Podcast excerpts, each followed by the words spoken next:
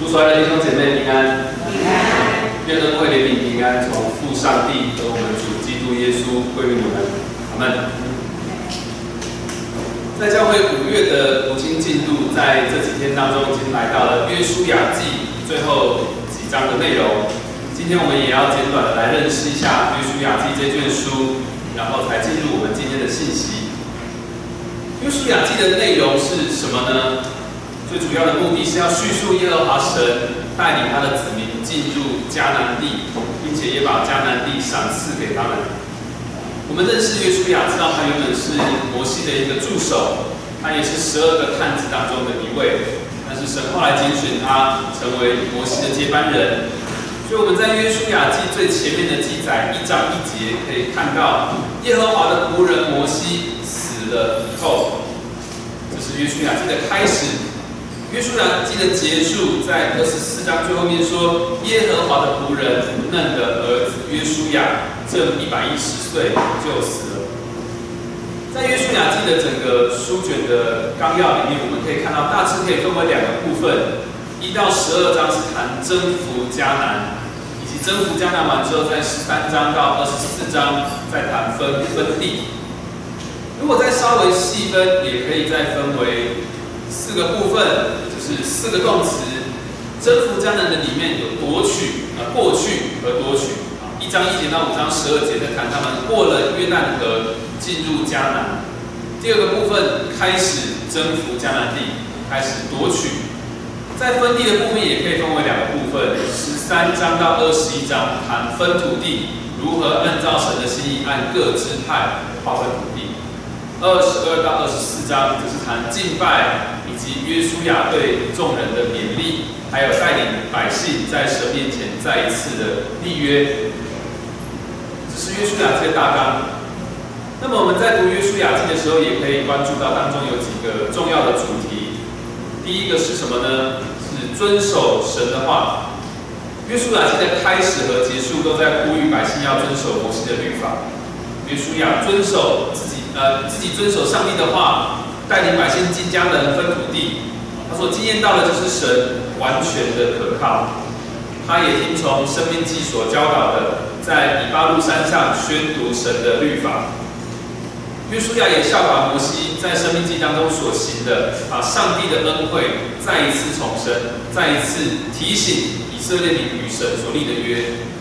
最后我们也看见约书亚自己提到约瑟的骸骨，约瑟的骸骨在。之前约瑟就自己说：“你们要将我的骸骨带进那一举之地。”我们也看见神的话语要成就。第二个主题是征战，在生命记就常常提到说，神提到说，进到迦南地之后，你们要怎么跟那里的人打仗呢？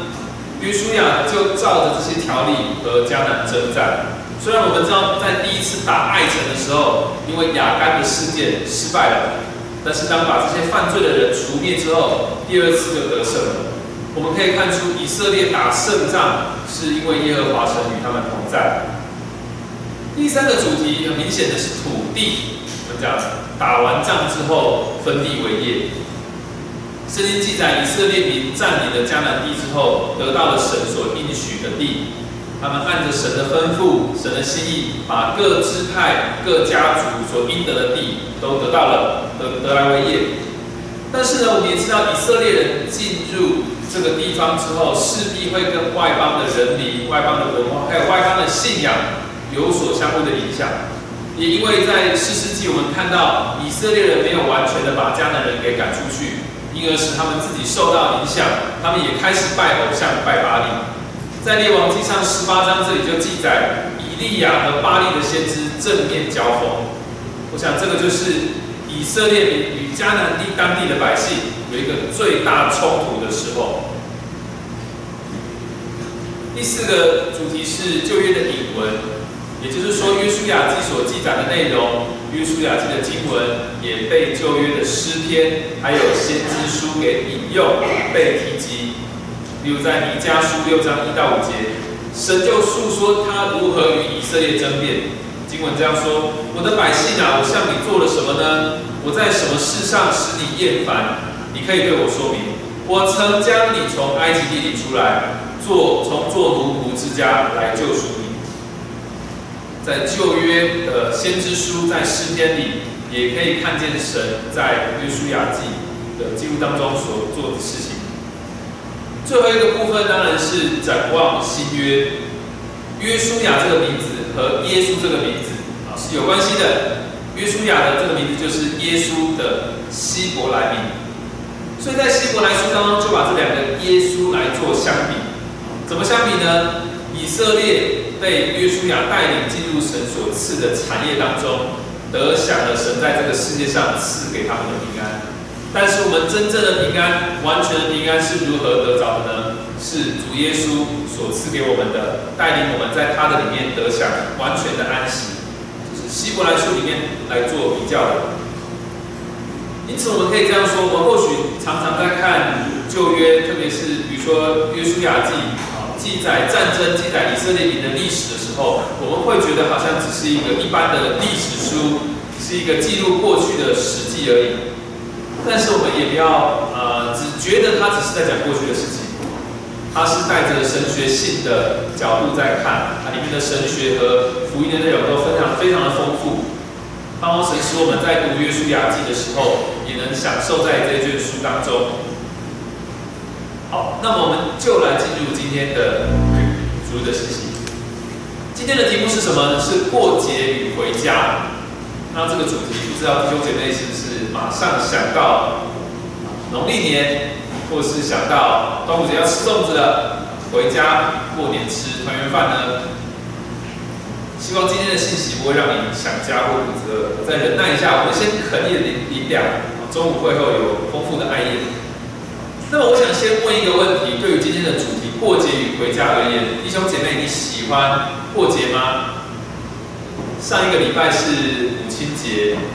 虽然我们每一个家庭纪念或庆祝的方式不一样，但是我们都会喜欢在一个有特殊意义、值得庆祝或纪念的日子当中来庆祝一下。当以色列人他们过了约旦河进入迦南地之后，他们也过了一个节，大家猜猜看是什么节呢？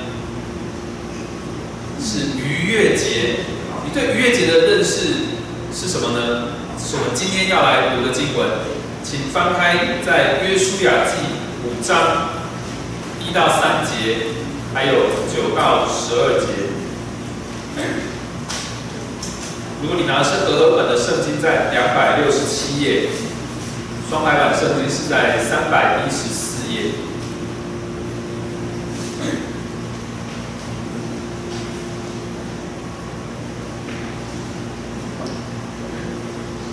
好，我们读完一到三节之后，就要跳到第九节。好，我们翻到一起来念，起。约旦河西亚摩利人的诸王和靠海迦南人的诸王，听见耶和华在以色列人前面使约旦河的水干了，等到我们过去，他们的心因以色列人的缘故就消化了，不再有。耶和华吩咐约书亚说：“你制造火石刀，第二次给以色列人行割礼。”约书亚就制造了火石刀，在主地山那里给以色列人行割礼。第九节，耶和华对约书亚说：“我今日将埃及的羞辱从你们身上滚去了，因此那地方名叫吉甲，直到今日。”以色列民在吉甲安营，正月十四日晚上，在耶利哥的平原守逾越节。逾越节的次日，他们就吃了那地的出产。正当那日是无效饼和红的土，他们吃了那地的出产。第二日，玛纳就止住了。以色列民也不再有玛纳了。那一年，他们却吃埃及的迦南地的出。吉甲的月节，这段经文首先告诉我们，以色列人过了约旦河，在迦南地当地的居民造成了很大的影响。当地的居民的心情怎么样呢？吓个半死，他们说胆子都没了，因为以色列民就是这样浩浩荡荡的穿过约旦河，从河的那岸到河的这岸，我们也看看见神吩咐约书亚要在那里那里给新一代的以色列民行割礼，他们就在耶利哥的平原，在基甲那里举行了他们守了逾越节，也享受当地所出产的食物。我们在看这段经文的时候，可能会有几个疑问，我有三个疑问。第一个是在第九节，神对约书亚说。我今日将埃及的修路从你们身上滚去了。这个埃及的修路是什么呢？想到埃及，想到以色列，通常我们直觉的反应就是：哦，在他们四十年前，神带他们脱离埃及的统治。所以这个埃及的修路会不会就是指这个出埃及呢？可是埃及也已经，他们已经离开埃及了，这是四十年前的事情了。是在讲这么遥远的事情吗？这是一个疑问。第二件事情，这群埃及人好不容易过了约旦河，进入应许之地，他们这时候应该有什么样的心情？应该是军心大振、慷慨激昂、胜利在望，对不对？不可能过的河居然给他们过了，马上要给当地的居民来一个重重的打击吧？他们不是应该大肆庆祝？喝酒吃肉啊，把握机会克敌制胜，杀敌人一个措手不及吗？但是没有哎，他们反而在那里守逾节。那逾越节对我们来说，对我们的印象而言，它是一个欢庆的节日吗？是这个以色列人现在所需要的节日吗？为什么他们做这个事情？第三个疑问，我想也是我们每一次在听讲道的时候都会有的疑问。这一段经文不是在记录过去的事情吗？这一段经文今天的信息和我的生活有什么关系呢？我们会慢慢来回答但首先，我们需要先考虑一件事情：我们是在什么样的脉络，用什么样的眼光来认识在吉甲的这个逾越节呢？我们来看一段非常有意思的经文啊。在约书亚记第二章的十到十一节，投影片也有。这段经文是什么呢？就是当以色列民在过约旦河之前，他们还没有过来哦。他们就约书亚就派了两个探子到耶利哥城去查探，然后他们遇见了一个女子叫做拉合，对不对？这个拉合就跟两个汉子说了这段话。拉合说：“因为我们听见你们出埃及的时候，以耶和华怎样在你们前面使红海的水干了，我们一听见这些事，心就消化了。因你们的缘故，并无一人有胆气。”拉合在说：“哇，你们四十年前还记得吗？四十年前你们神带你们过红海的时候的那件事情，哇，我们到现在都还有印象。我们听到这件事情，我们就紧张了，我们就吓破胆了。”拉合在说过去的事情，但是弟兄姐妹，你有没有觉得这段经文好像有点熟悉呢？因为我们刚才在第五章一节也读到了类似的经文。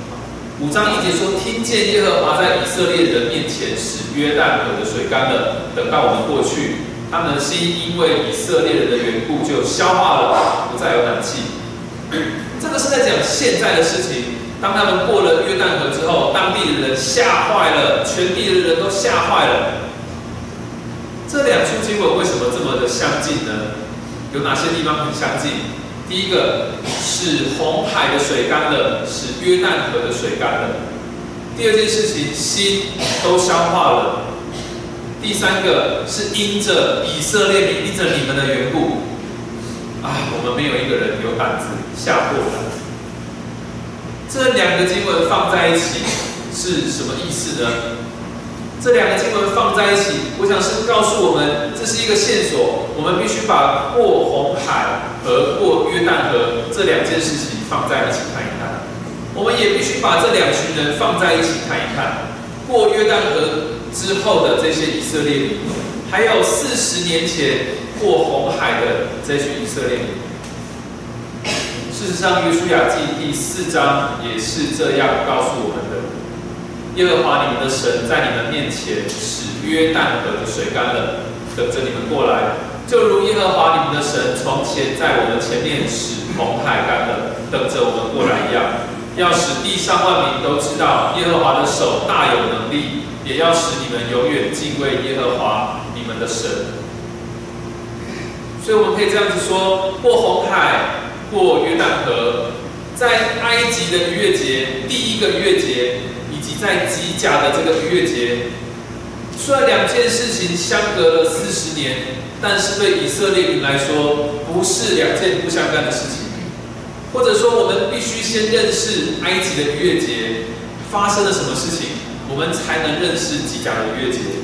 我们如果不这样去了解，我们也不会知道什么是埃及的羞辱。那我们就一起回到在埃及的那一个充满哀嚎声、有生命失去的那个埃及的夜晚，来看看第一个逾越节发生了什么事情。在埃及的逾越节长什么样子呢？当神要带领摩西。呃，当神要摩西带领以色列人出埃及的时候，法老想要不要放人？不要，哇，便宜的劳工哪里找？就算神用九个毁灭性的灾害来打击埃及，就算埃及人经历了这么多次生死交关的警告，法老还是没有要放人。终于第十个灾害，神说我要击打埃及人的长子，还有头一胎所生的这些牲畜。当天晚上，只有门楣上涂抹羔羊血的这些以色列民，他们全家才可以得保存。天使要越过他们的家，啊，这是逾越节的由来，记载在出埃及记的第十二章。逾越节那天晚上，我想是很漫长的。如果弟兄姐妹我们在当中，我们就是以色列民当中的一家，你会觉得很平安。但是那一个晚上，我想不是这么的平静。从埃及人的家里不断发出发生出来的啊哀嚎痛哭声，我想是非常让人心痛、非常可怕的。那个夜晚好漫长。那第一个逾越节的意义是什么呢？是神要透过以色列民遵守诫命，来区分哪一些人是可以存活的，哪一些人是该被击杀的。我想所有的以色列民会记住那个晚上。那么为什么要守逾越节呢？命令，这是神的命令，是唯一的原因。出埃及记十二章十四节说：“你们要纪念这日，守为耶和华的节，作为你们世世代代永远的命令。知道要守，但是如何守呢？在二十四节到二十七节这里说：这例你们要守着，作为你们和你们子孙永远的命令。”日后你们到了耶和华按着所应许赐给你们的那地，就要守这里。你们的儿女问你们说：“行这里是什么意思？”你们就说：“这是献给耶和华逾越节的祭。当以色列民在埃及的时候，他击杀埃及人，越过以色列民的房屋，救了我们各家。”这段经文提供我们几个。方向去思考，神要以色列民怎么守逾越节呢？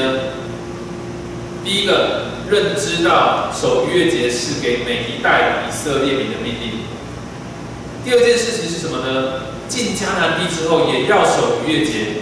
这里说，日后你们到了耶和华按着所应许赐给你们的那地，就要守这里。第三件事情是，以色列民要教导子孙守逾越节。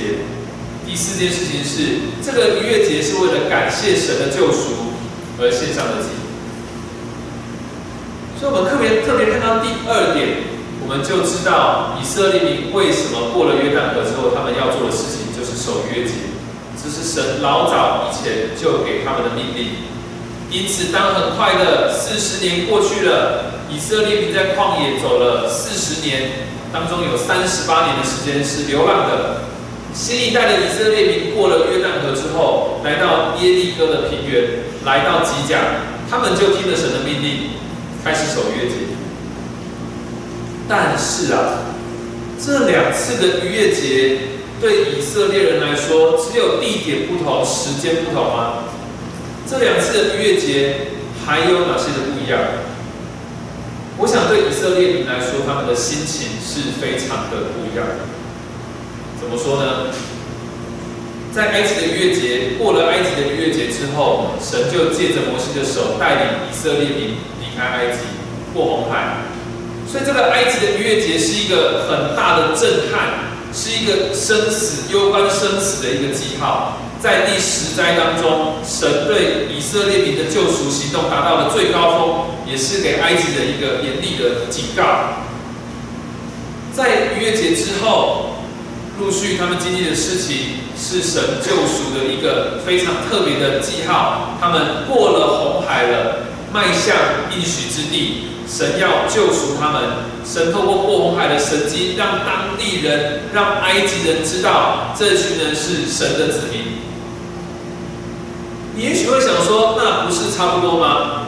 吉甲的逾越节，这群在吉甲守逾越节的百姓，他们也刚过了约旦河啊。神一样使他们渡过大自然的大海大河，他们心境不是应该跟过红海的以色列民一样吗？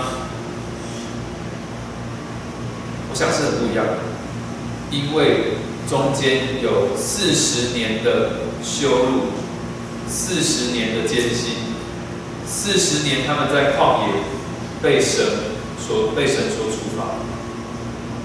也就是说，虽然他们能够插旗在迦南地，看起来是一个好消息，但是过去四十年来心里的那些忧伤、那些悲痛、那些对神的亏欠，或许实在是让他们心中感慨万分。在两次逾越节中间的四十年的流浪，对以色列民来说真的是太痛、太羞辱了。两次逾越节之间的流浪，他们过着什么样的生活？他们领着玛纳，领着鹌鹑，日复一日，年复一年，就这样子过了四十年。在座有许多的人还没有四十岁，四十年有多长？你可能还没有办法体会，我也还没有办法。如果以台湾为例，四十年前是民国六十八年，民国六十八年，台湾有哪些大事情呢？我们如果现在要出国，都需要大部分会经过桃园机场。桃园机场在民国六十八年才正式启用。民国六十八年，高雄升格为直辖市。民国六十八年，高雄市爆发了美丽岛事件。这是四十年前，四十年对台湾是一个什么样的距离？如果以生育下一代为例，一个三十岁的年轻人过了四十岁之后，啊，如果他成家，他有了孩子。七十岁的他要面临世代交替，因为他很有可能已经有了一个四十岁的儿女了，而且他这位四十岁的孩子可能也有一个十岁左右的下一代。哇，四十年过去，两代出生的世代交替，四十年很长的，神使以色列民遭受这样的处罚，原因是什么呢？因为他们在离开埃及之后，他们不断的埋怨神。他们不相信神给他们的是救赎是拯救，他们不相信神要从埃及为奴为仆的身份离开是一个富足的应许，他们不相信，他们不信神的供应和带领，他们不相信在神的家中有丰富的恩典，他们不相信那十二个探子当中的两个，他们相信了那十个，他们认为我们进不去了，神你骗人。神就让他们在旷野流浪。因此，当以色列民当着新一代的以色列民过约旦河，在吉甲守逾越节的时候，我想他们没有办法忘记上一代的人，他们是如何口口声声的说他们要跟随神的带领，他们要相信神，他们要跟随摩西的领导。那他们又如何离弃神？如何引来上帝的处罚还有愤怒？而这当中四十年的处罚和经历，或许也成为他们一种新的身份认同。虽然这是上一代的羞辱、上一代的事情，但是也让他们觉得这也是我们的羞辱，也是我们的痛苦。这四十年的刑罚，真是以色列民咎由自取的。这也让我们想起耶稣的比喻。在路加福音十五章记载一位离家出走的浪子，他是一位不重视儿子的名分，不愿意在他的父亲家中享受父亲供应的孩子。他不满足于父亲给他的，他不满意父亲的安排，他要带着家产，决定要走出自己的路。他依靠自己的决定，依靠自己的判断，依靠自己所信赖的钱财，他要走出自己的人生。我们知道他的结果非常的惨，因为他不以一位可以供应他的父亲来为他的父主，而是依靠他的钱财，依靠他的信心，他相信自己的选择。最后好惨哦，他落魄到连一点财产都不剩了，一个可以依靠的朋友也没有，他凄惨到只能天地为家。但是那时候又闹了饥荒，好不容易他投靠一个猪农。他想的不是如何存钱，如何回复到富有的生活，他这时的心态只想着：哇，猪吃的那个豆荚，应该也能喂饱我的肚子吧？落魄到这样的情况，在旷野的以色列民虽然不至于要去讨食为生，神是神是供应玛纳、供应鹌鹑的，也透过云柱还有火柱带路，没有让他们迷失方向。但是他们确实已经失去了得不着的那一份他们厌弃的应许，因为他们曾经厌弃这位神以及神的带领，他们都将死在埃及，与这应许之地无份。但是弟兄姐妹，我们在看以色列民的流浪这四十年艰辛的过去的时候，我们真的不是以一个他者的身份来看这群人啊，真该死，真笨啊！还不知道要享受、要选择好的吗？弟兄姐妹，我们也需要考虑一个问题：我们是不是也在流浪？弟兄姐妹，你自己也在流浪吗？你可能一点也不觉得这样，想说我有的吃，有的穿，我的生活还不错，我有好的工作，我有好的收入，我有很多可以为我两肋插刀的朋友，我不是一个流浪的人，我也已经得救了。我不再是一个不认识神、漂流在外的浪子。那我来问几个问题：我们过了一个礼拜的七天，除了主日的这一天，或是再缩小一点好了，除了主日礼拜跟小家时间你在教会以外，大部分的时间，六天多的时间，你是在你自己的生活环境，啊，你跟你的邻舍在一起，也就是除了你以外的其他人啊，你。的家人、你的同事，更确切的说，啊，当更确切的问，当主日崇拜结束之后，当你回到你自己的生活，你的感觉如何呢？是不是还是像教在教会一样，你把神的话语放在心中，你以基督为你的至宝呢？你是不是还像刚才在敬拜唱诗歌、在祷告的一样，这么的近前，这么的感觉神要与你靠近？你也在家里，在你的工作场合，像你在教会一样跟人讨论福音吗？你也一样渴慕神的话吗？最难的来了，你对待那些不信主的朋友、同事、家人，你也像对待会友一样和善吗？还是当你离开教会之后，你就穿起了你在职场、在学校的那一套制服？你也拿起了一个这个世界比较重视，在这个世界比较吃得开、比较吃香的那一套规则，来取代神的命令，不再爱人如己。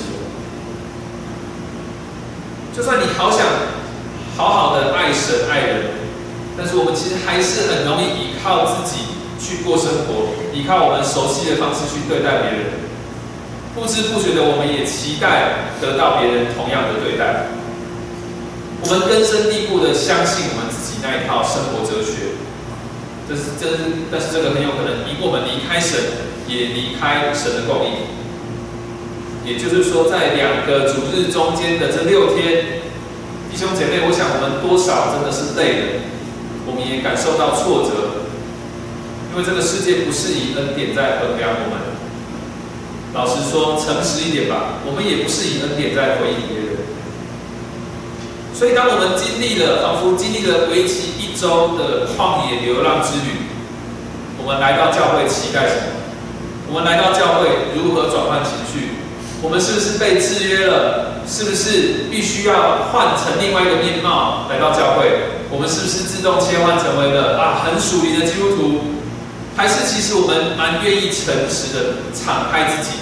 啊，这个礼拜我真的累了，这个礼拜我真的好挫折。来到小家，来到弟兄姐妹中间，你能够表现出你真实的一面呢？上个礼拜杜牧师分享的主日信息是海边的早餐，经文在约翰福音二十一章。我们还记得那些门徒，他们的状态有点奇怪。为什么说奇怪呢？他们又回去打鱼了，他们回去他们原本的生活，回去原本的工作。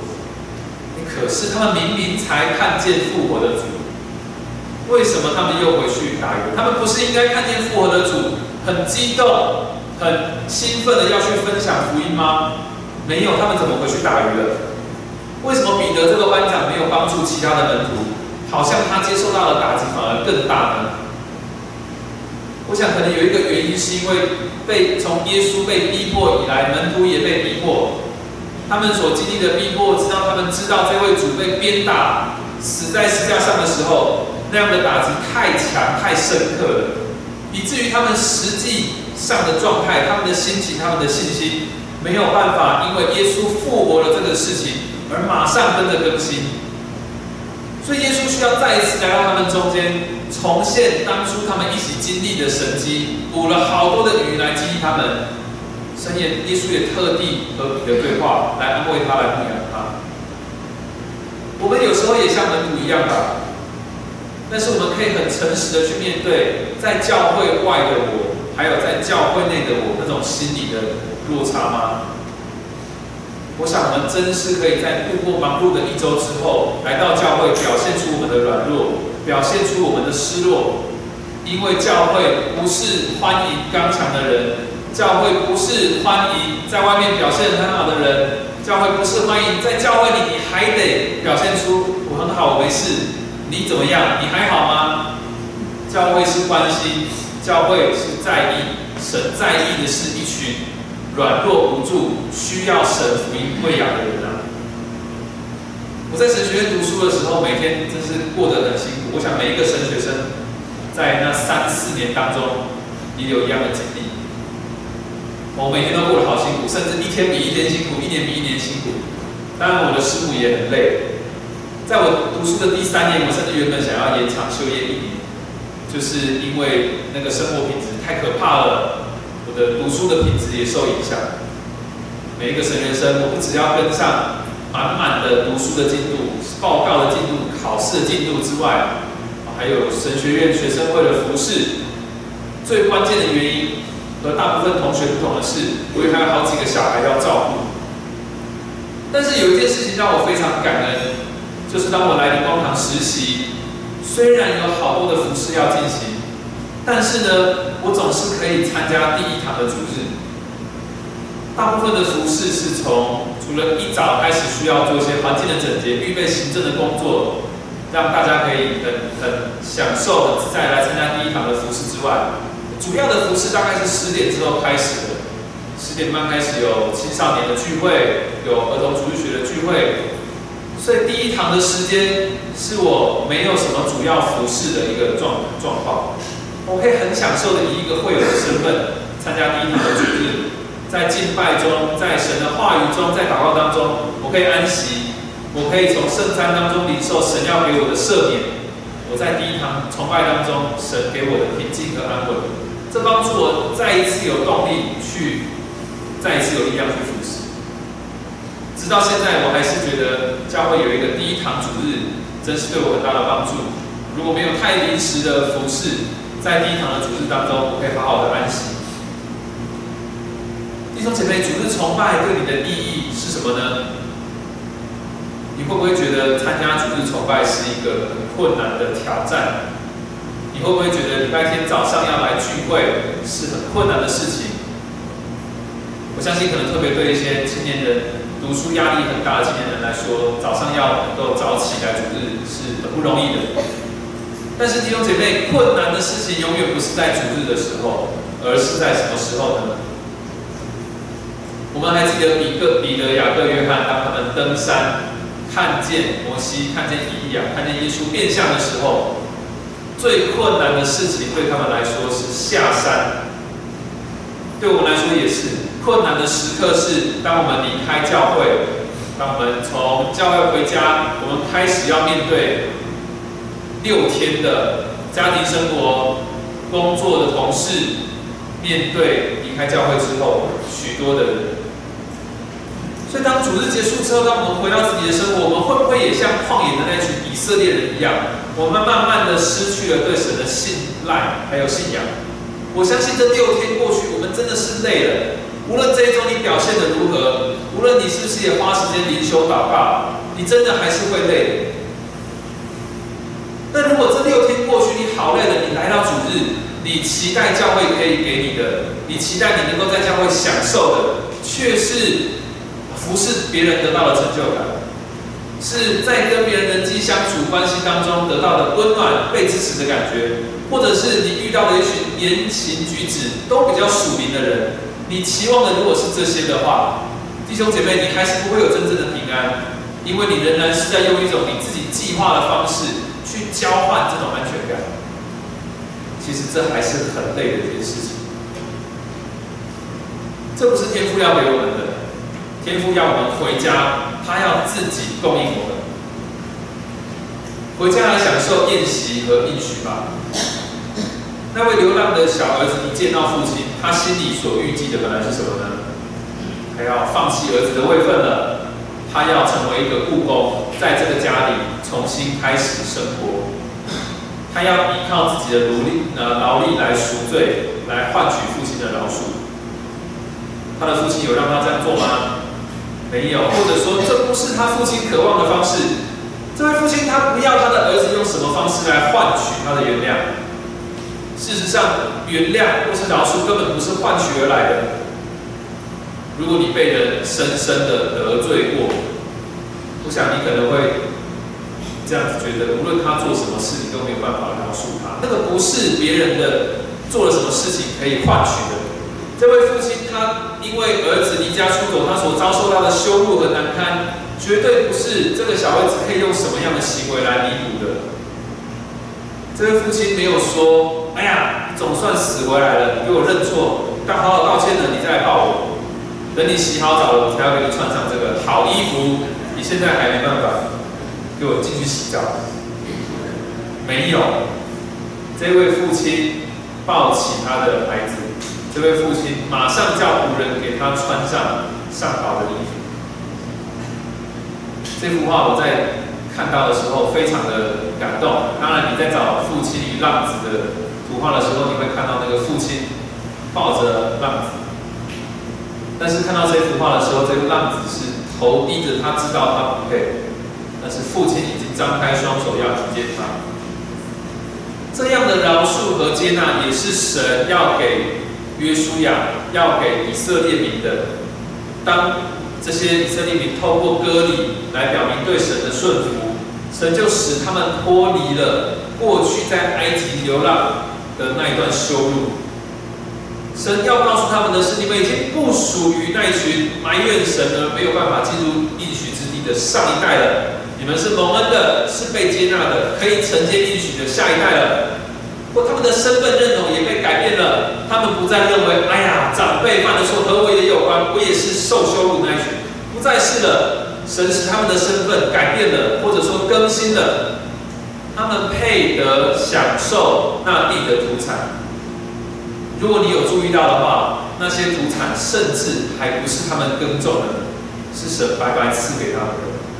而神也告诉，也透过这个方式告诉他们，这一地的丰富和富饶也是要赐给他们的。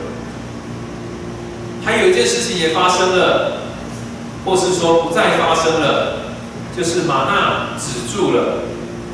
神透过玛纳止住了，也表达他们和过去流浪的这个身份断绝了，他们不再过着过去那样旧的生活。神所带来的更新，要他们。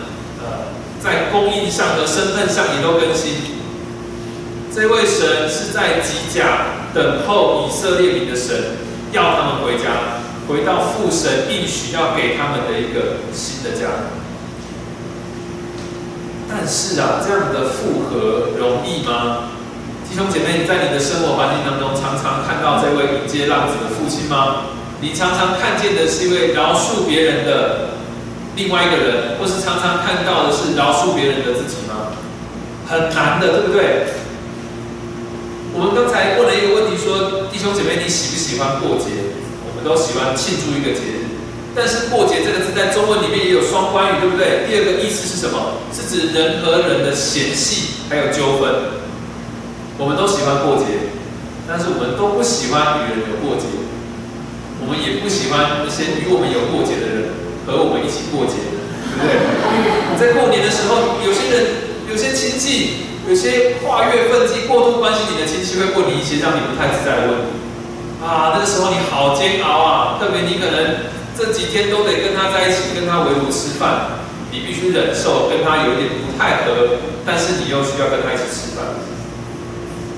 但是弟兄姐妹，我们的神是超越这些过节的神，这位神接纳我们这些与他有过节的人和我们一起过节。过哪个节呢？当然不是逾越节。如果你有上过路德小问答，你就知道我们不再需要去守逾越节了。我们现在过的是什么节呢？我们每一个主日来到教会，每一个主日我们庆祝耶稣复活，所以每一个主日就是小型的复活节。他邀请我们回来，邀请我们回家来享受他的供应，享受他赦罪的应许。我们来这里丰盛的吃了大餐，不只是爱宴，吃什么呢？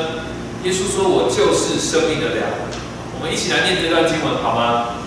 请你们的祖宗在旷野吃过玛纳，还是死了？这是从天上降下来的粮，叫人吃了就不死。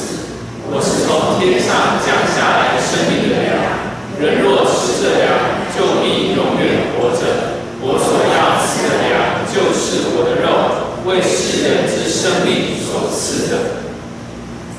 弟兄姐妹，我们就是那一群死在旷野的以色列民，我们也是那个离家出走、跟猪讨食物、依靠自己的小儿子。我们常常招惹神的怒气的，我们常常是因为这样子，在神面前被羞辱的，被我们自己的罪所羞辱的。我们原本没有办法得着赦免和宽恕，但是因着耶稣基督与我们交换了我们所背负的重担。如今我们是那群进到应许之地的以色列民，我们是那个回到家中重新得着儿子名分、被披上衣袍的小儿子了。我们回家了，我们回到一个属灵的家，一个新的家。神就使用教会，使用主日崇拜作为我们属灵的喂养，也是当我们在这个世界上背负劳苦重担的时候。一个可以承接我们的重担，一个可以迎接我们的一个家，一个新家。神透过这个新家要喂养我们的生命。所以弟兄姐妹，主日崇拜对你来说是什么呢？来教会对你来说是什么呢？如果你期待的是在教会的人际关系的相处，你期待的是来这里听听看讲员讲的和我自己读经的领受有什么不一样？如果你来是想要这些，那你真是错过，你真是误会神所要给你的东西了。因此，最后我要以两点结论来作为今天讲到的结束，也就是神如何透过教会来赐福我们呢？第一个是神在教会，神在属灵的家里和我们会面，神透过他的话语与我们同在。或许你会想说啊，神无所不在的，我在哪里都可以遇见神。为什么你说只有在教会神与我们会面呢？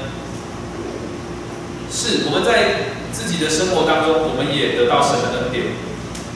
但是有一个恩典是在只有在教会，神透过教会要给我们的，就是一个赦免得救的福音。我们在呃主日的崇拜，我们在传道人的信息。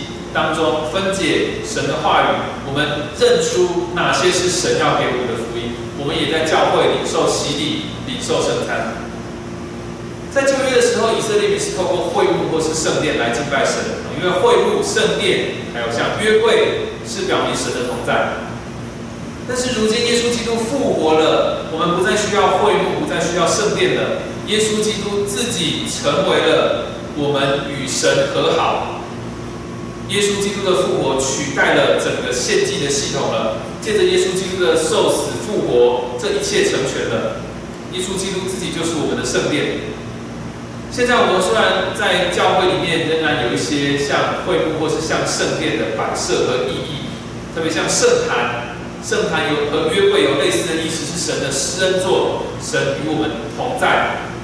我们在教会敬拜神是没有意义的，神在这里与我们会面。第二件事情是在组织崇拜当中，上帝服侍我们。我们常会说我们来服侍神，但是其实我们是来享受神的服侍。我们来到教会参加组织崇拜，主要不是为了联谊。不是为了认识一群属灵的人，而是为了让上帝服侍我们。其实我们本来应该很害怕来和上帝见面的，因为一旦我们和他见面，啊，我们就灭亡了。但是这位圣洁的上帝并不惩罚我们，上帝赦免我们的罪，上帝用他的话语来安慰我们。我们这些罪人其实只能祈求上帝的怜悯。可以做些什么？但是神真的怜悯我们，神真的赦免我们，神不需要我们的服侍，反而他要服侍我们，神也就这么做。所以在一个礼拜六天，甚至六天多的时间，我们服侍别人。但是当我们回到主崇拜当中，神亲自要服侍我们，神赦免我们的罪，给我们力量去服侍别人。神用他的话语，用洗礼，用圣餐来服侍我们。弟兄姐妹，我们在读约书亚记或是读这些旧约的时候，有时候我们会觉得这是过去的事情吧，与我何干呢？但是我们在圣经当中认识的这位神是没有改变的。他接纳新一代的以色列民承接应许，除去他们在埃及旷野所受到的羞辱还有刑罚。他也是那位慈爱的父亲，无条件的接纳那位羞辱他的孩子，包容他的过错还有过犯。神没有改变，神今天也在他的家中，在每一次的主日礼拜当中，再一次的呼召你，再一次的要更新你，要爱你，要服侍你，喂养你，使你重新得力。我们一起祷告。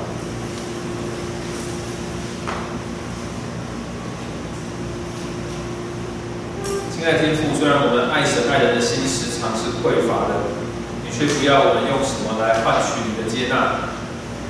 你透过你的家，透过你的仆人，透过主日崇拜，透过你应许，白白的将恩典赐给我们。主啊，那过红海之后在旷野流浪的以色列民，那背逆的小儿子，就是我们的老我。主啊，求你的圣灵使我们自己责备自己。也求你透过福音的宣召，喂养那过约旦河的新一代的以色列民，也喂养那个。在家中恢复荣耀的小儿子，主啊，那是我们在你里面所得到的一个新生命。谢谢你，祷告是奉主耶稣基督的名求。神所赐出人意外的。